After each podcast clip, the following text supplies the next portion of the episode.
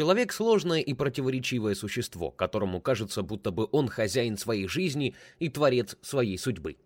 Отчасти это так, но лишь отчасти. В человеке постоянно борются рациональные и иррациональные силы, причем силы последние очень велики.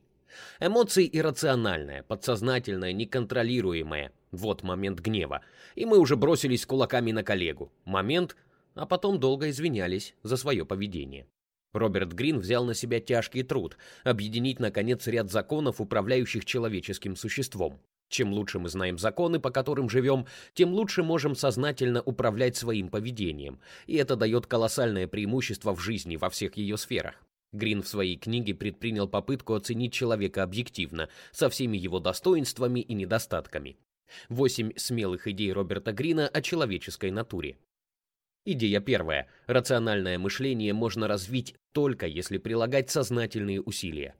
Чувственное мышление иррационально, то есть находится вне контроля нашего разума.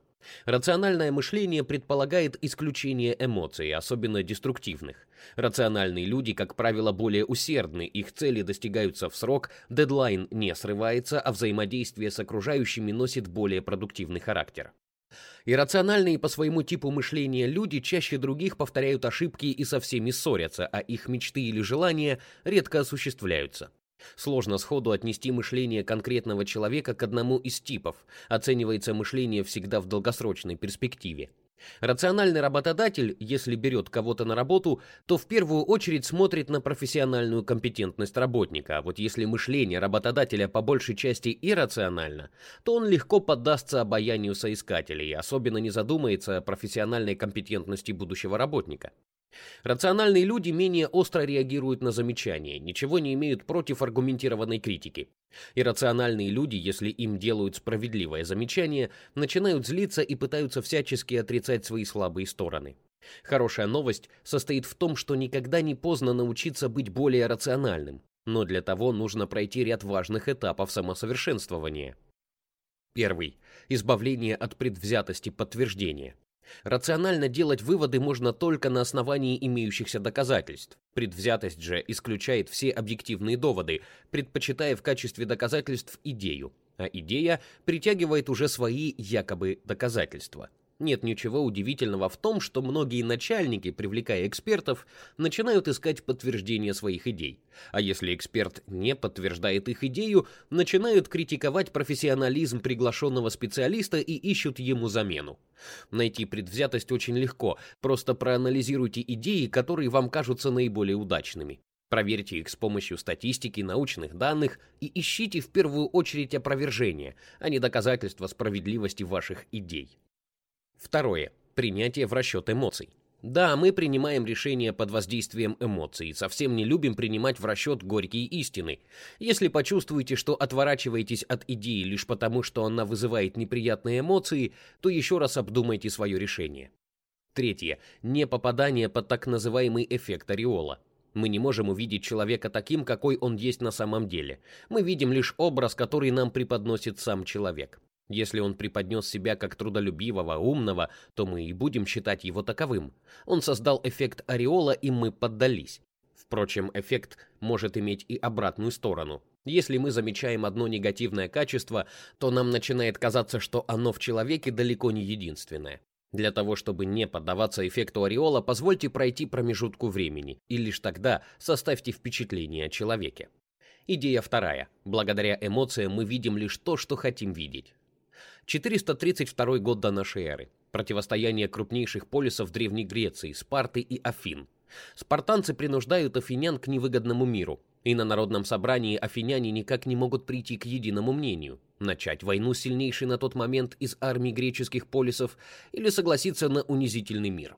Разгорелся жаркий спор, который неожиданно прервал пожилой политик и философ Перикл, который в свое время привел Афины к расцвету. Перикл отверг оба варианта и предложил свой.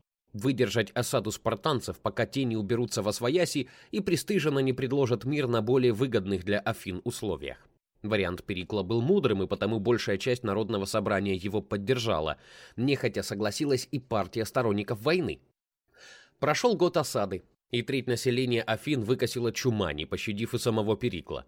Терпеливый Перикл помог бы Афинам добиться желаемого, но горячие головы решили начать войну и дать спартанцам бой. Первоначально афинянам сопутствовал успех, однако довести войну до победного конца так и не удалось. Противостояние затянулось на долгие годы, и только в 405 году до нашей эры был подписан мирный договор со Спартой, только еще более невыгодный, а оба полиса стали клониться к упадку. Автор считает, что произошло это из-за того, что разумное начало, поддерживаемое масштабом личности Перикла, после смерти того начало проигрывать эмоциям гордецов, их жажде военной славы, военных трофеев или желанию распространить свою власть. Перикл не поддавался сиюминутным эмоциям, а старался мыслить стратегически, на десятилетия вперед, и свои взгляды он не соотносил с мгновенной выгодой. Он лишь желал своей родине процветания. К сожалению, достаточно сильных последователей линии Перикла не нашлось, и Афины быстро пришли в упадок после смерти философа. Автор еще раз призывает развивать свое внутреннее рациональное начало. Разумными не рождаются и не становятся. Идея третья. Благоприятные отношения с окружающими – это сочетание любви и эмпатии. Люди по своей природе нарциссы. Мы испытываем симпатию к тем, кто разделяет наши убеждения или вкусы. Мы любим лесть окружающих и любим льстить себе. Но надо различать эгоцентризм здорового человека и не очень здорового. Здоровые нарциссы вполне успешны в жизни, они знают, что их любят, но не забывают и сами выражать любовь к окружающим. Внимание окружающих к нашей личности дает нам силы бороться с неуверенностью в себе и помогает преодолевать трудности. Глубокий нарциссизм – это болезненные переживания. Вероятно, будучи детьми, глубокие нарциссы не получили должного внимания со стороны родителей или не обрели возможности к самоутверждению. У глубоких нарциссов нет фундамента для уверенности в себе, и они очень зависимы от мнения окружающих, а сильные психологические проблемы начинаются между 20 и 30 годами их жизни. Нарциссы-интроверты живут в фантазиях, в которых они центр мироздания, и постепенно уходят в изоляцию от общества. Нарциссы-экстраверты ведут себя иначе. Они всячески привлекают к себе внимание, вызывая к себе внимание или сочувствие. К сожалению, справиться с глубоким нарциссизмом под силу только самому нарциссу, а окружающим останется только избегать таких личностей. Особенно опасны глубокие нарциссы в качестве лидеров. Если они приходят к власти, жди культа личности в стране. Для того, чтобы не погрузиться в пучину нарциссизма, развивайте свои эмпатические способности. Конечно, вы не сможете понимать людей с первого слова, но при должном терпении и сострадании вы сможете наладить с ними хороший контакт. Особое внимание уделите своему тону и жестам. Эмпатия предполагает развитие бессознательного копирования жестов и тона собеседника на подсознательном уровне. Здесь все просто. Чем дольше работаете с людьми и чаще интересуетесь их жизнью, тем лучше работает чувство эмпатии. Идея четвертая. Важнее слов – невербальные сигналы. Во время разговора с людьми можно извлечь больше полезной информации, если анализировать не только слова, но и невербальные сигналы, жесты, интонации, мимику. Правда, без должного уровня наблюдательности различить что-то будет очень сложно. А уж если вы зациклены на себе, то фактически невозможно. Люди – актеры, даже если и не играют в кино. Навыки актерской игры использует каждый из нас. Без них успешная социализация просто невозможна. Далекие предки человека не знали слов, а потому общались невербальными сигналами. И прекрасно понимали друг друга. Современный человек все еще использует невербальный язык общения, вот только уже не понимает его. Научитесь распознавать невербальные сигналы тела. Для начала понаблюдайте за собой, что вы делаете в ситуации, когда нервничаете. Закидывайте ногу на ногу, сцепляйте пальцы или теребите волосы. Если изучите свое невербальное поведение, то со временем сможете интерпретировать и чужое.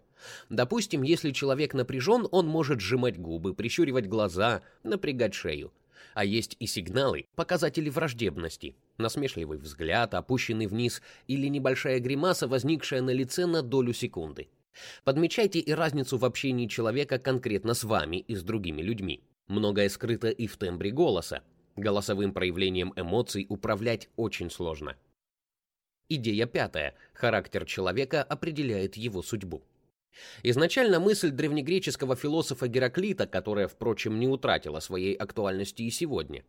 Кто-то все еще думает, что полностью хозяин своей судьбы. Однако жизнь постоянно нас разубеждает в этом. Кто-то часто рискует и вполне успешен, а кто-то из кожи вон лезет, чтобы построить свою карьеру, и все без особых успехов. Да, мы сами формируем свою судьбу закономерностями своего же поведения. Если мы совершаем одни и те же ошибки, то будем стоять на месте без развития. Судьбу творят не боги, не хаос, а наш собственный характер, который позволяет извлекать или не извлекать уроки из ошибок. Характер формируется еще в раннем детстве. Мы действуем в течение жизни, исходя из его особенностей, с годами лишь накапливая жизненный опыт. Изменить характер полностью не получится, но возможно развивать свои положительные стороны и подавлять негативные при помощи осознанного к ним отношения и сознательного создания новых моделей поведения. Запомните и то, что люди с сильным характером восприимчивы к критике и способны сделать выводы из ошибок, в то время как слабохарактерные люди обижаются на критику. Впрочем, есть и токсичные виды характера, когда человек создает очень благоприятный и привлекательный образ, а на деле представляет собой лишь болтуна, патологического лжеца или манипулятора. Сторонитесь токсичных людей и не берите с них пример. Идея шестая. Все наши действия имеют последствия, о которых мы задумываемся редко. Каждое из наших действий несет свои последствия. И предвидеть их редкий талант. Мошенники и демагоги существуют только потому, что люди привыкли поддаваться контексту ситуации, например, гонимся за быстрыми деньгами в лотерее. Что ж, мы и сами частенько обманываем себя, когда начинаем спешить или действовать бездумно. Грин сравнивает такое поведение с прогулкой по лесу. Мы видим лишь то, что перед нашими глазами. А если расчистим лес, то увидим гораздо больше. Для того, чтобы предвидеть все последствия своих действий, понадобится очень много терпения и выдержки, но результат определенно того стоит. Идея седьмая. Хочешь изменить жизнь – измени мировоззрение. Этот тезис Грин сопровождает примером жизни Антона Павловича Чехова. Детские годы Чехова назвать счастливыми сложно. Пьющий агрессивный отец, который избивал большую семью Чеховых от мала до велика, а также непроглядная нищета. Еще с малых лет Антон заменял отца в лавке. Вскоре семья и вовсе стала распадаться. Два старших брата уехали в Москву. Потом к ним перебрался отец, а еще чуть позже и мать. Антон остался в Таганроге совсем один. Поначалу 16-летнему юноше приходилось тяжко. Он брался за любую работу, хотя и предпочитал давать уроки школьникам и постепенно стал репетитором. Работа репетитором познакомила молодого Чехова с миром книг. Кажется, что и сам Чехов в то время обрел уникальный литературный взгляд. Он наблюдал за людьми, за жизнью в городе и все записывал. Вскоре Чехов понял, что скучает по своей семье, даже по отцу, который был очень несчастлив в своей жизни и во многом из-за доставшейся по наследству лавки. Чехов принял своих родителей такими, какие они есть на самом деле, и стал решительно свободолюбивым. Если человек сталкивается с агрессией мира, особенно в раннем детстве, то начинает сужать свое восприятие, разглядывая в мире лишь негатив. Не проявляйте враждебность к миру, и окружающие, вероятно, также не захотят быть с вами враждебными. Ошибки, неудачи, осложнения будут наверняка, но не только же ими вымощена дорога жизни. Идея восьмая. Люди смертны. Расставляйте приоритеты мудрее. Человек живет так, будто бессмертен, отворачивается от важных дел, разменивается по мелочам. Но смерть — это факт, и все мы рано или поздно покинем бренный мир. Наберитесь мужества и не думайте о смерти с ужасом. Рано или поздно вам придется столкнуться с ней. Если научитесь правильно принимать смерть, то научитесь и яснее воспринимать жизнь. Регулярно практикуйте медитацию на смерть. Представьте день, когда вы умрете. В окружающем мире ничего не изменится. Он продолжит существовать и без вас. А затем представьте, будто вы снова ожили. В результате практики мир для вас станет другим, а жизнь заиграет новыми красками. Освободите свое сознание от иллюзий, пристрастий и страхов. Или это сделает сама смерть. Живите в полную силу, проясните жизненные цели, зная, что жизнь кончена. И это еще один закон человеческой природы.